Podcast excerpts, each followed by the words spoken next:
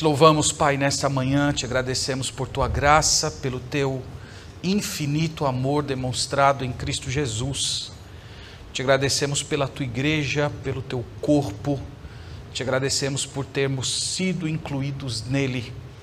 Te louvamos pelo Espírito Santo que capacita a nossa mente e abre os nossos corações para acolher a tua palavra. E suplicamos, Senhor, mais uma vez, que esse ministério glorioso seja eficaz nesta manhã, que o Senhor disponha a nossa mente, os nossos afetos, para recebermos a tua palavra com alegria e a partir de então sermos transformados, transformados, frutificando a cem por um, como diz a tua palavra. Pedimos isso no nome de Jesus. Amém. Romanos capítulo 16, vamos irmãos abrir a palavra do Senhor. Romanos capítulo 16.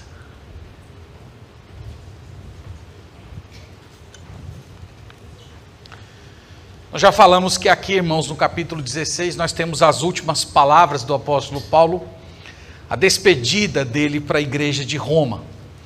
E nós vimos na semana passada uma galeria de irmãos e irmãs que contribuíam para a expansão da igreja. Ele começa citando Febe, e depois ele cita obreiros, amigos, cooperadores.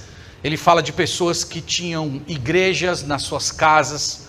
E nós vimos que esse texto é um texto bonito. Às vezes na nossa leitura bíblica a gente passa por cima dele assim com muita rapidez mas tem muita coisa bonita aqui a respeito do, da, do funcionamento da igreja. Essas pessoas elas estavam unidas na tarefa de fazer a igreja expandir, de glorificar o nome do Senhor por meio da edificação da igreja. No entanto, do verso 17 ao 20, nós temos um forte contraste.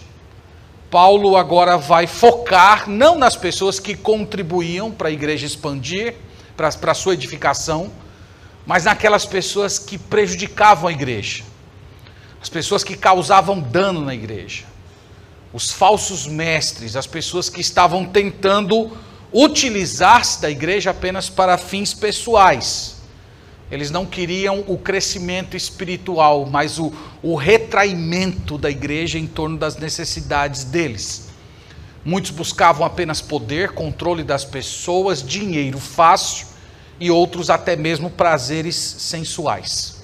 Paulo vai falar a respeito dessas pessoas hoje e nós vamos ver como ele desenvolve esse assunto.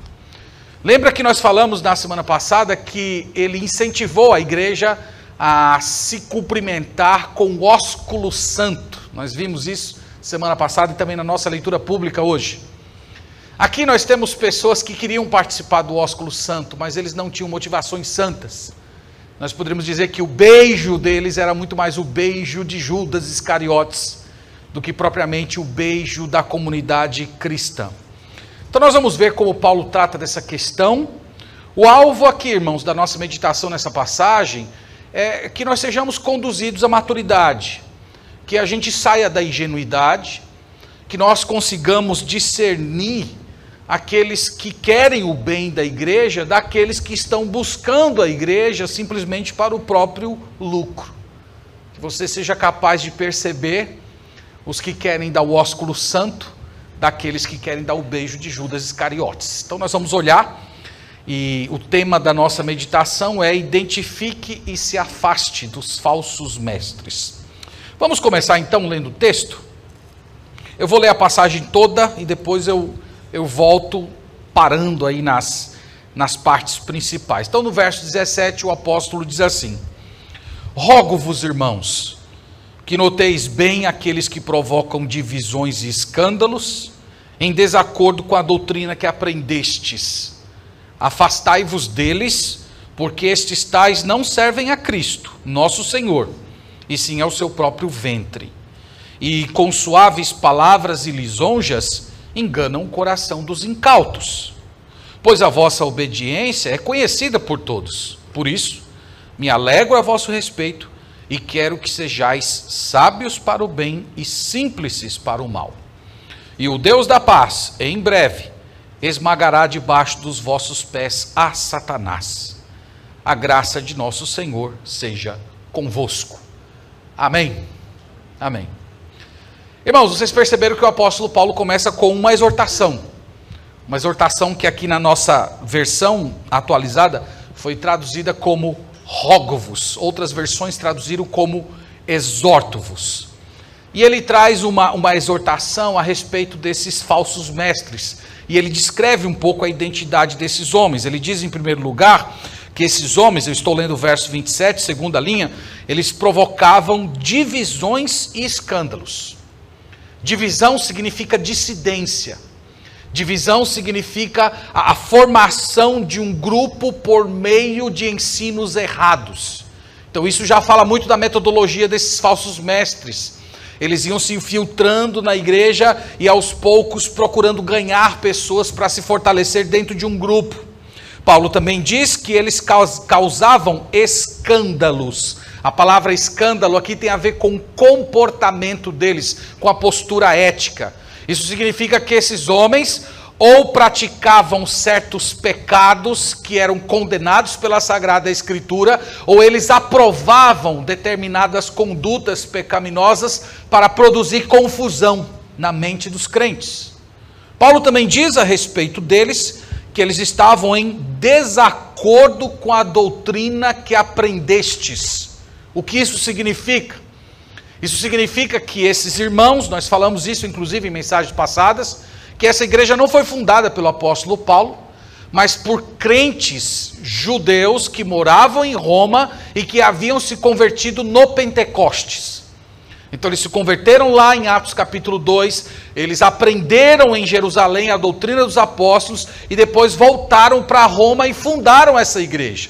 E Paulo está dizendo que esses falsos mestres, eles estavam entrando na igreja, eles estavam procurando cativar o coração dos membros das igrejas e então se opor à doutrina que os apóstolos haviam ensinado para os primeiros crentes, para os fundadores, ainda na cidade de Jerusalém.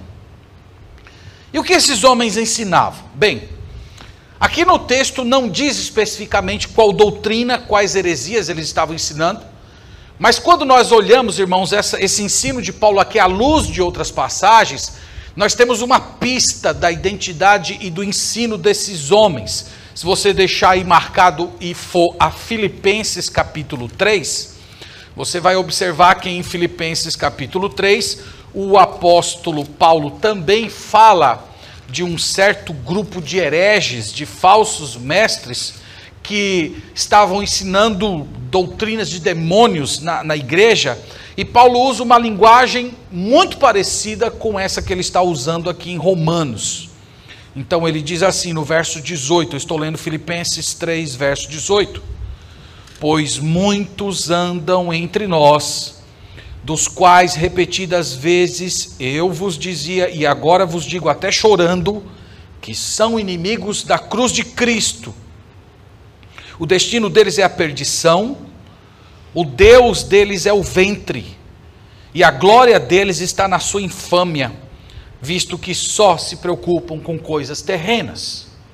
Então veja que a linguagem que ele usa aqui no verso 19, quando diz assim: o Deus deles é o ventre, é muito parecido com o que ele disse em Romanos a respeito desses falsos mestres. Irmãos, quando a Bíblia usa essa linguagem para dizendo que alguém tem como Deus o próprio ventre, lembra que no primeiro século o ventre era considerado o centro das emoções. Portanto, uma pessoa que, que vive alimentando o ventre é, é, é uma forma metafórica de dizer que é uma conduta na qual a pessoa vive para satisfazer as suas paixões. E Paulo define aqui que tipo de paixões eram. Eles só se preocupam com coisas terrenas, isto é, eles só se preocupam com dinheiro, eles só se preocupam com fama, eles só se preocupam com popularidade, com poder, com controle das pessoas. Então, se Paulo está falando do mesmo grupo, e eu acredito que seja porque durante, durante o ministério dele ele encontrou com essas pessoas em cada cidade que ele pregou, ele está falando aqui de pessoas que pregavam salvação pelas obras.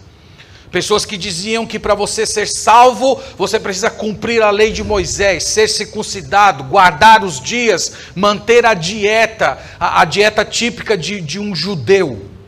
E Paulo gastou muito tempo em Romanos, nós vimos isso, fazendo críticas a esse tipo de condutas, é, criticando aquilo que nós chamamos de o judaísmo do segundo templo. Vocês devem lembrar disso.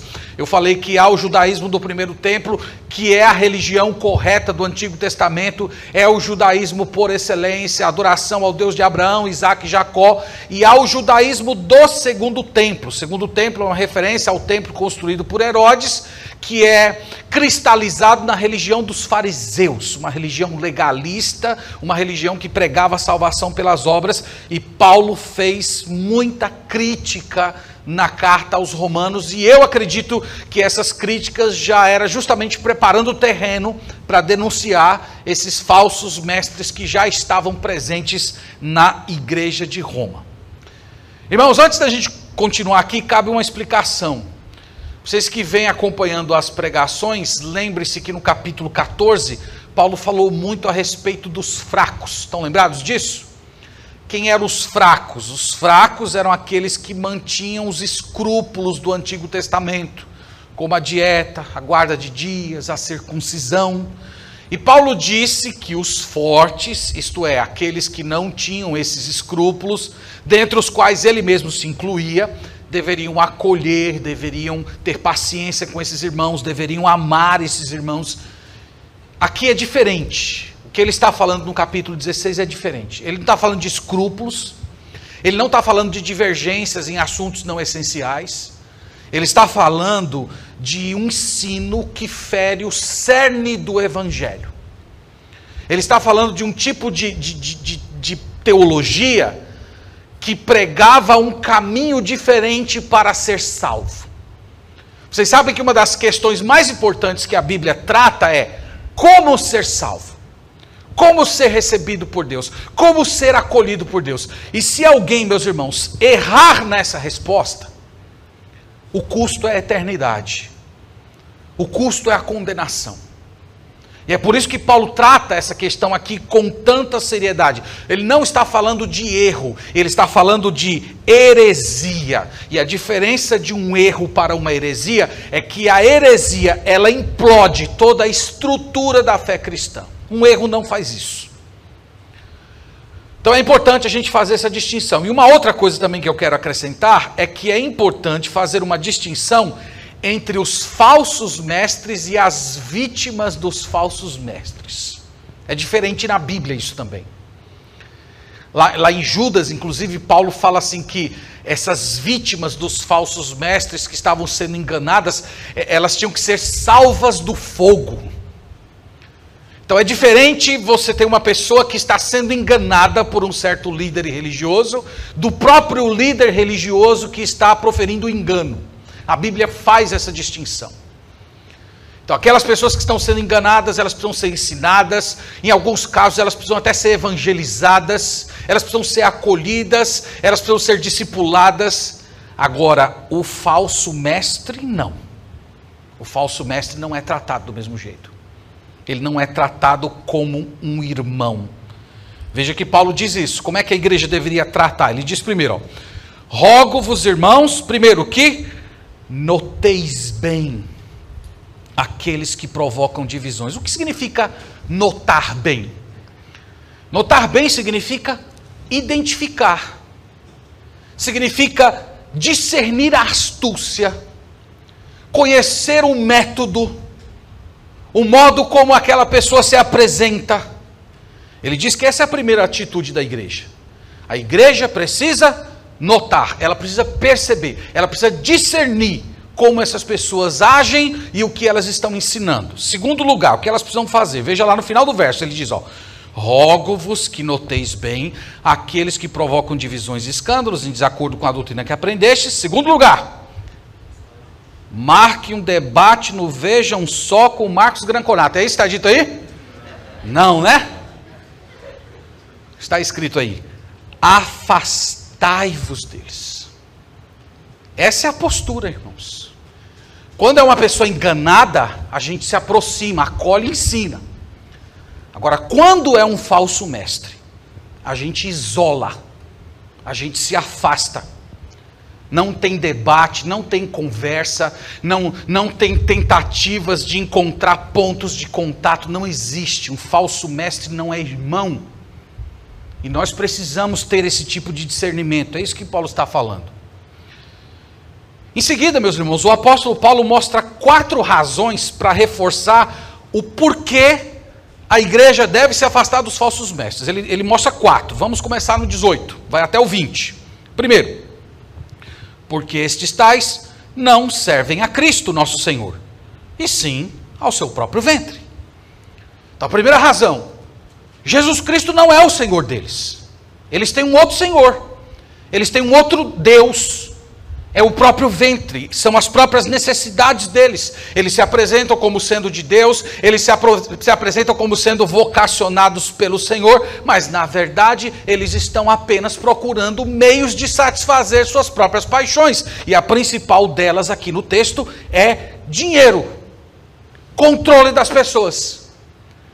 Eles iam entrando nas igrejas, eles iam tomando espaço, ganhando liderança, cativando as pessoas, e logo, logo eles se tornavam os pastores tesoureiros. Eles eram dono de tudo. Eles eram dono de toda a organização da igreja. Eles eram dono, inclusive, do, do coração das pessoas.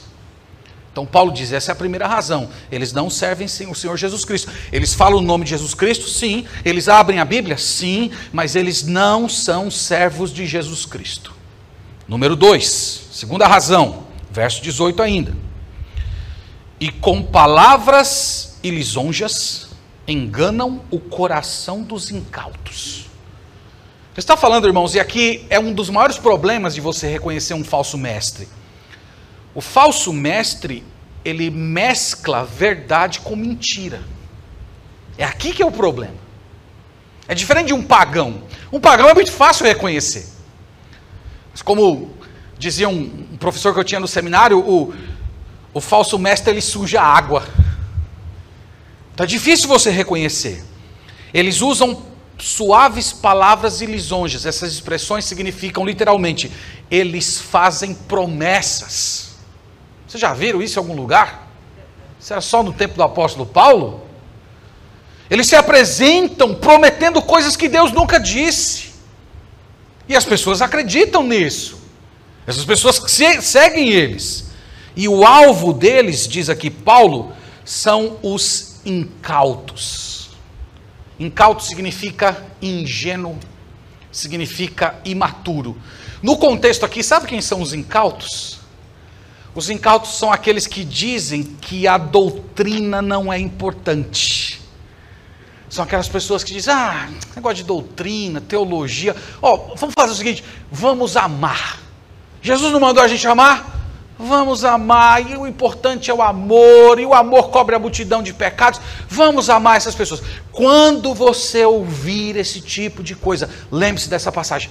Eu estou diante de uma pessoa incauta. Eu estou diante de uma pessoa que é uma presa fácil para um falso mestre, que facilmente será seduzida com promessas, com palavras de lisonjas, com, com, com oratória. Infelizmente, meus irmãos, é, é assim. Eu trouxe para vocês dois exemplos da história. No, nós temos no, no século 3 e 4 um homem chamado Ário. Ele foi um dos grandes hereges ele foi uma grande ameaça para a igreja antiga. Ele, ele, fundou um movimento dentro das igrejas que negava a divindade do Senhor Jesus Cristo. Ele é considerado o pai das testemunhas de Jeová. E quando alguém escreveu a respeito de Ário, olha como a pessoa se referiu a ele. Ele é brilhante, enérgico, carismático, cantava canções com os marinheiros dos cais de Alexandria. Nas quartas-feiras, de forma impressionante, expunha histórias da Bíblia, imensamente popular. Esse foi um dos maiores hereges da igreja. Palavras de lisonjas, falava o que as pessoas gostavam de ouvir. Era cantor, popular, carismático, atraía multidões.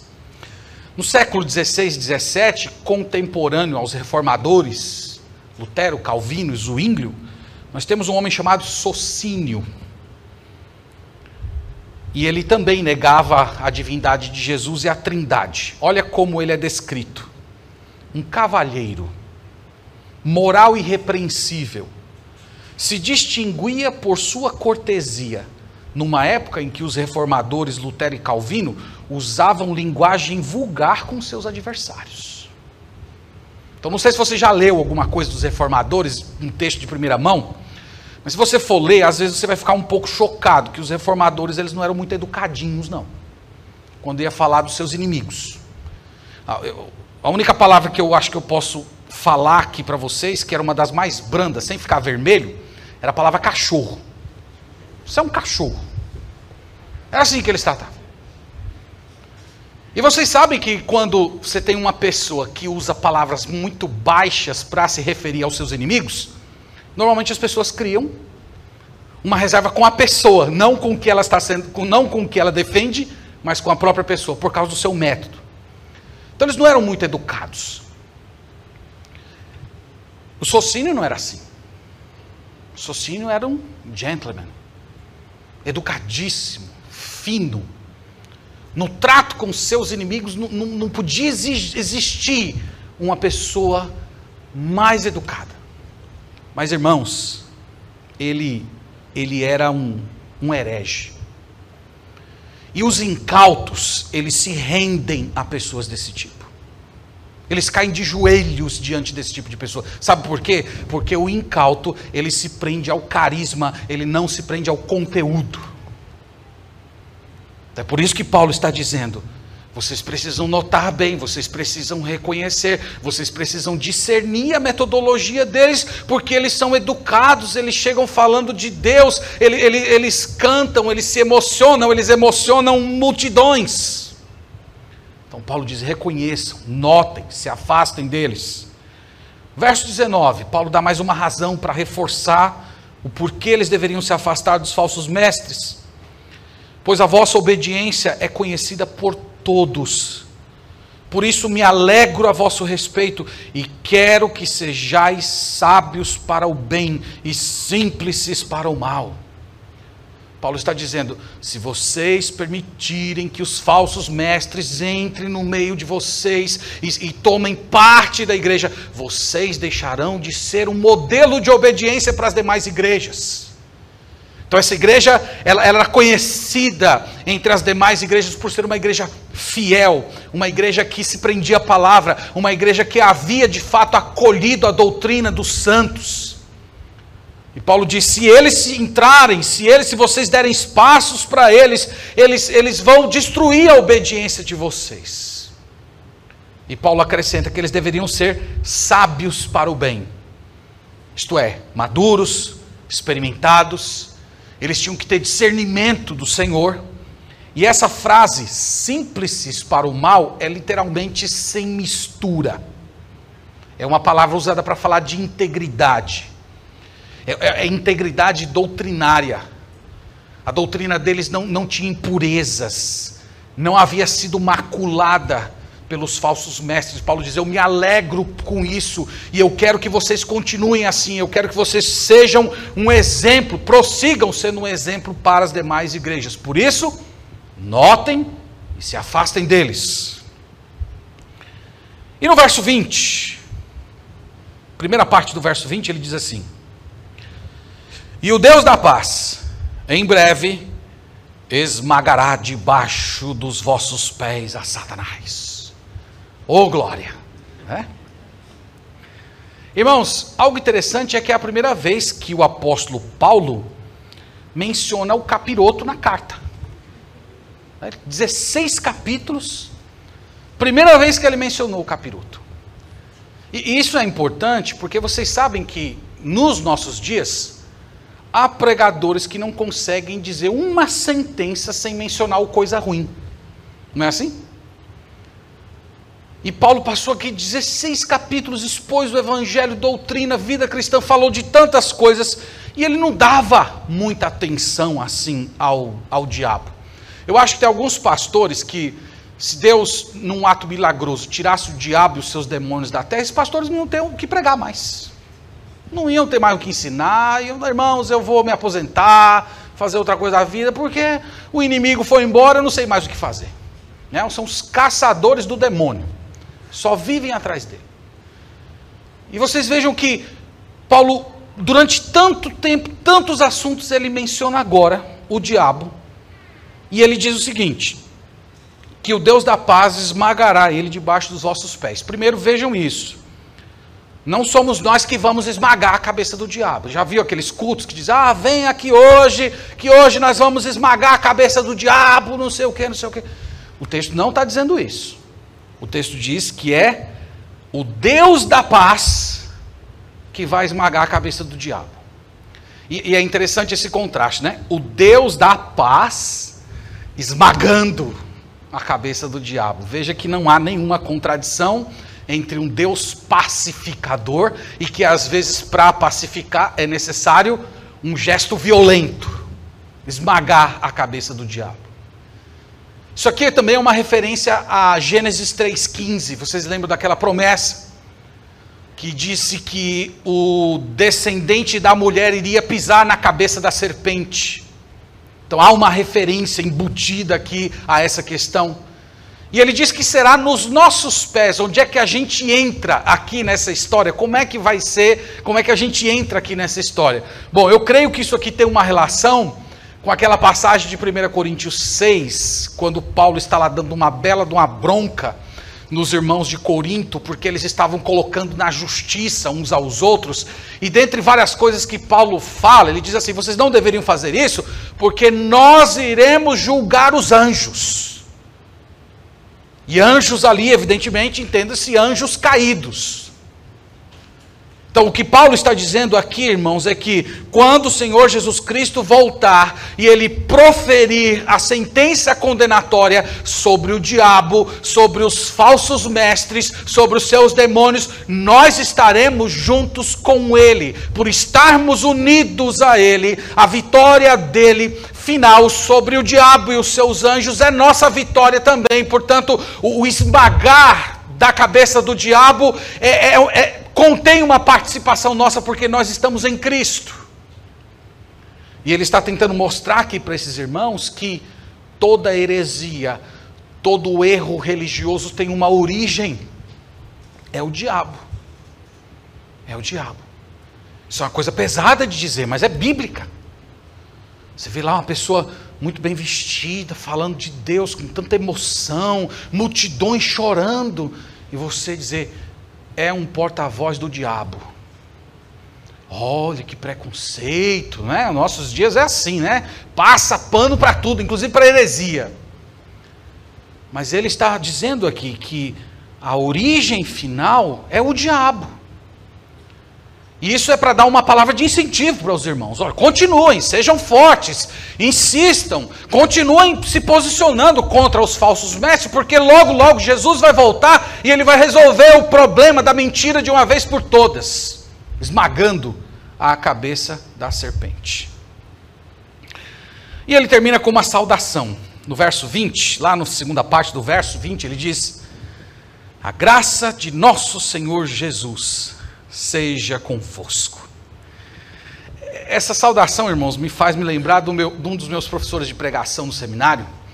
Ele dizia assim: quando você estiver pregando, meu filho, por favor, não fica dizendo assim para a igreja, irmãos, agora eu vou terminar. E aí prega, prega, prega, prega, prega, prega. Aí diz, agora, irmãos, eu vou terminar. Aí prega mais meia hora. Irmãos, Paulo parece estar tá fazendo isso aqui um pouco, com todo respeito a ele, mas veja só, capítulo 15, versículo 33. Parece que ele terminou o sermão, ó. E o Deus da paz seja com todos vós. Amém. Terminou o culto? Capítulo 16. Só mais uma coisinha. Aí vai, capítulo 16 e tal, e tal, e tal. Verso 20. A graça de nosso Senhor Jesus Cristo seja convosco. E a igreja diz: Amém. Terminou? Não terminou. Verso 24. A graça de nosso Senhor Jesus Cristo seja com todos vós. Amém. Agora terminou, Paulo. Não terminou. Verso 27. Ao Deus único e sábio seja dada a glória por meio de Jesus Cristo pelos séculos dos séculos. Agora sim. Amém. Então parece que Paulo não queria terminar, né? Parece que ele não queria terminar, ele, ele escrevia alguma coisa e tem mais coisas precisam ser ditas. Aqui vocês não podem imaginar, não devem pensar que foi uma carta escrita numa tirada só. Paulo deve ter feito muitos intervalos nessa carta, é uma carta muito ampla, é muito texto. Isso aqui foi escrito à mão. Então isso pode ter demorado semanas, até meses para ser composto. E à medida que Paulo ia parando, refletindo, orando, o Espírito Santo ia iluminando a mente dele e ele ia fazendo incursões no texto. É por isso que a gente tem essa sensação que ele vai acabar, mas não acaba. Ele pode fazer isso, agora eu não faço. Se eu fizer, vocês podem reclamar comigo. Do verso 21 ao 23, irmãos, ele oferece um contraste entre os falsos mestres com aqueles obreiros que a igreja deveria acolher. E isso, irmãos, é, é muito claro aqui é como se Paulo tivesse dizendo assim: é, não fiquem não fiquem desanimados com os falsos mestres, porque Deus tem levantado muita gente fiel, muita gente que leva a igreja a sério, muita gente que se doa para o trabalho do Senhor. E ele cita algumas pessoas aqui que eu quero mencionar. Verso 21 ele começa: Saúda-vos Timóteo, meu cooperador. Então vocês sabem quem era Timóteo. Timóteo era filho na fé do apóstolo Paulo. Paulo escreveu duas cartas para ele. Paulo chama ele de cooperador. Ele esteve junto com o apóstolo Paulo. Ele supriu o apóstolo Paulo quando o apóstolo estava preso. Ele foi evangelista, pregador. Algumas vezes Paulo até enviou ele em missão para representá-lo. Ele ainda cita três familiares: Lúcio, Jason e Sosípatro. Então eram parentes dele, estavam com ele em Corinto. Veja que Paulo tinha familiares convertidos que estavam participando com ele da obra missionária. E no verso 22 aparece uma informação interessantíssima que não tem na carta inteira. Eu, Tércio, que escrevi essa epístola, vos saúdo no Senhor. O Tércio era um amanuense, ele era um secretário de Paulo. Isso era uma coisa muito comum na antiguidade. Os homens ditavam as suas cartas e os secretários escreviam. Tinha um tipo de ditado que era aquele ditado mais geral, no qual o, o mestre ditava apenas umas poucas sentenças, o, o, dava o corpo, o esboço do texto e o secretário ia lá e preenchia a informação toda, colocava em sentenças, numa carta, e depois entregava para o mestre, e o mestre revisava. E havia aquele ditado palavra por palavra, que é o que nós cremos que aconteceu aqui. Paulo dizendo cada sentença e Tércio escrevendo. Imagina o tamanho do privilégio desse homem, quando Paulo diz: Ó, oh, terminei aqui, a maior obra da minha vida, e eu vou dar o privilégio de você fazer a incursão e escrever a sua saudação também para os irmãos. E a Estércio vai lá e faz a sua saudação também. Versículo 23 ele cita mais algumas pessoas. Ele fala: Saúda-vos Gaio, meu hospedeiro e de toda a igreja. Então nós descobrimos aqui nessa citação que Paulo estava em Corinto, na casa de Gaio, e Gaio tinha uma igreja na sua casa, e Paulo estava hospedado lá.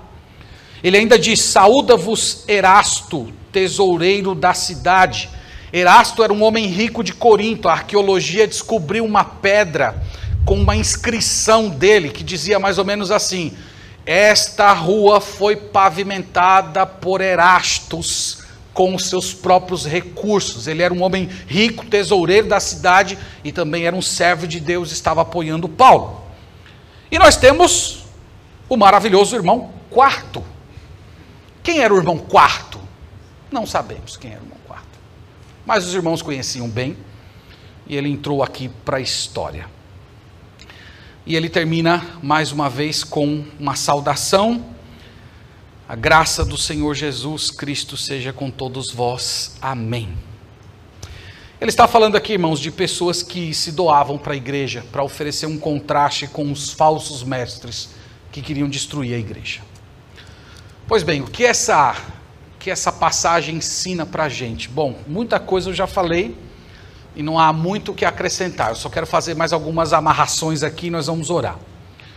Irmãos, ficou muito claro que o ensino desse parágrafo é que nós devemos discernir, notar, perceber, identificar quais são os falsos mestres do nosso tempo.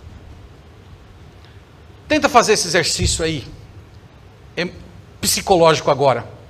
Você conseguiria nomear os falsos mestres do nosso tempo? Os principais deles? Os de nível nacional, estadual, local, você conseguiria fazer isso? É impossível você discernir quem são os falsos mestres se não for pela régua da doutrina.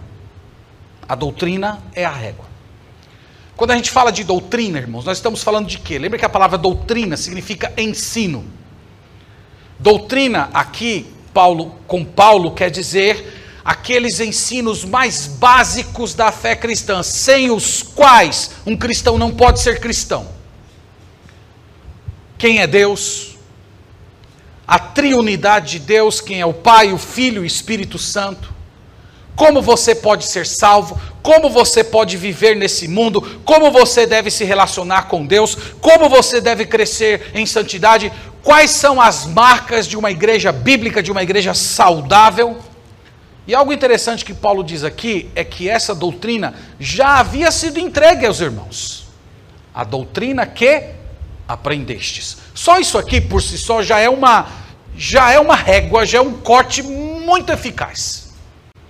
Identifique todos os grupos, todos os líderes que estão tendo novas revelações, que estão acrescentando doutrinas que já foram as doutrinas do Novo Testamento. Pronto. Aí você já tem um corte muito eficaz que muita coisa já vai ficar do lado de fora. Então nós temos as testemunhas de Jeová, que acreditam em novas revelações. Nós temos os adventistas do sétimo dia, que tomam Ellen White como sendo uma profetisa que trouxe novas revelações. Nós temos o próprio romanismo papal, com várias doutrinas que foram surgindo, surgindo ao longo do tempo. Por exemplo, a doutrina da Imaculada Conceição. Isso está no Novo Testamento. Isso faz parte daquele conjunto de doutrinas que foi entregue às igrejas, dentre as quais a igreja de Roma? Não. Então são doutrinas que vão sendo acrescentadas. Então, irmãos, esse é o, esse é o primeiro corte da é, é, é, a igreja entender que a doutrina ela foi entregue, ela foi entregue de uma vez por todas. Ela não suporta edições, ela não suporta complementariedade, ela, ela, não, ela, não, ela não pode receber no, acréscimos, mudanças. Então Paulo está dizendo, nós devemos notar, nós devemos, por meio da doutrina, identificar e, e dissecar o, o ardil dos falsos mestres. Então pense nisso. Você é capaz de, de fazer isso? Você é capaz de nomeá-los? Se você não pode, há uma deficiência. Você provavelmente é um incauto. Se você é daquele tipo de pessoa que acha assim, não, mas você fala no nome de Deus, fala de Jesus, é, as pessoas se emocionam, até coisas sobrenaturais acontecem, milagres, curas. Veja que esse não é, é, isso não faz parte da régua. Jesus falou que, Mateus 7, 21, que no nome dele pessoas iriam profetizar, expulsar demônios. E Jesus olha para aquelas pessoas e diz: Eu nunca vos conheci. Eu não tenho nada a ver com vocês, com o ministério de vocês. Então a exortação aqui, irmãos, é que nós precisamos nos especializar em doutrina. Nós precisamos amar a doutrina. Nós precisamos acabar de uma vez por todas com esse mito terrível que chegou no Brasil graças ao pentecostalismo, que diz que a letra mata, que se você estudar a Bíblia, você vai ser um frio, você não vai ter fervor, você não vai ter alegria em Deus, que você só, só pode ter uma vida verdadeiramente fervorosa diante de Deus se você abdicar completamente do, do conhecimento das Sagradas Escrituras e se lançar num emocionalismo sem sentido. Isso é conversa de incauto, isso é, isso é tornar o povo de Deus rebanho para os falsos mestres conquistarem e destruírem. Lembre-se disso. Ame doutrina, estude a Bíblia, conheça a palavra de Deus, procure usar a escritura para discernir o ensino, não se prenda a carisma, a, a, voz bonita, não, não se prenda à aparência, se prenda ao conteúdo, o que é dito, o que está sendo pregado, se não é de Deus, é do diabo. Outra coisa, irmãos, sabe aquele ensino do apóstolo Paulo que ele diz assim que nós temos que ouvir todas as coisas e reter o que é bom? Conhece, não é? Isso não é uma autorização de Deus para você ficar ouvindo herege. Tá bom? Então, às vezes nós acolhemos, nós recebemos. Não, mas eu sei discernir aquilo que é bom daquilo que é ruim. O texto não está ensinando aquilo. Aquele texto não se aplica a, a esse tipo de situação. A esse tipo de situação é esse aqui que nós lemos: reconhecer e se afastar. Então, tem programas de televisão dito evangélicos, músicas entoadas por certos cantores que todo mundo sabe que, que, que são profanos, e você está lá bebendo. Não, mas eu estou só retendo o que é bom. Você não está. Você, você está comendo porcaria. Então, identificar e se afastar. Esse é o ensino de Deus. E irmãos, para a gente não ficar né, num um tema tão pesado, graças a Deus pelo restante dos versículos, que lembra que Deus usa uma diversidade de pessoas maravilhosas para fazer a igreja expandir. É, é, é muito bonito, irmãos, o modo como Deus trabalha. Ele usa pessoas letradas, como o apóstolo Paulo, Timóteo.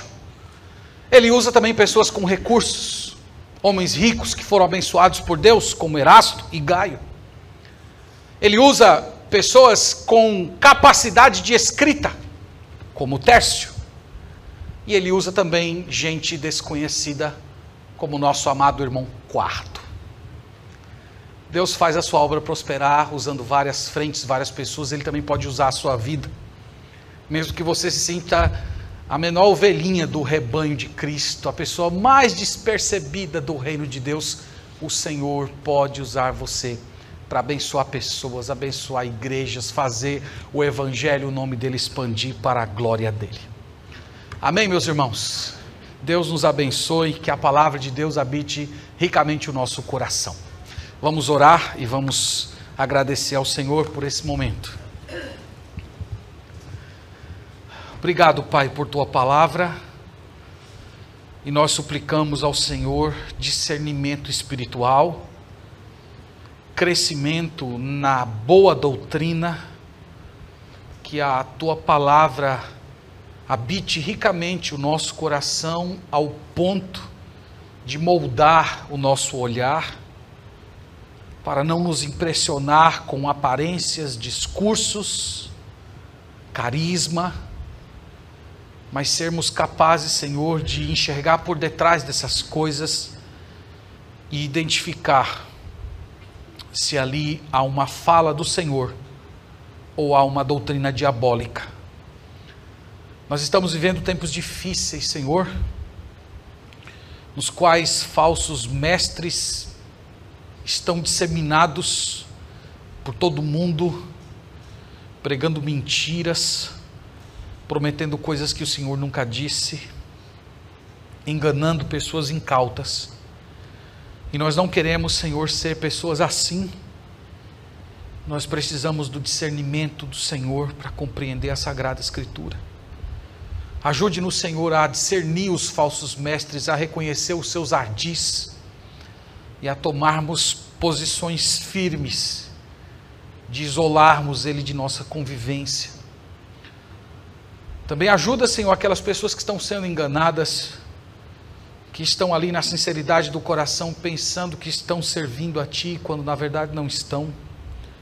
Oh Senhor, que o Teu Santo Espírito desperte, ilumine, dê a essas pessoas discernimento espiritual para elas compreenderem o erro.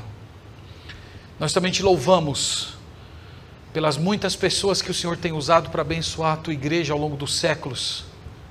Homens letrados, homens incultos, homens de posse, homens pobres, Que beleza, Senhor, é a diversidade da tua operação na construção do teu povo nesse mundo.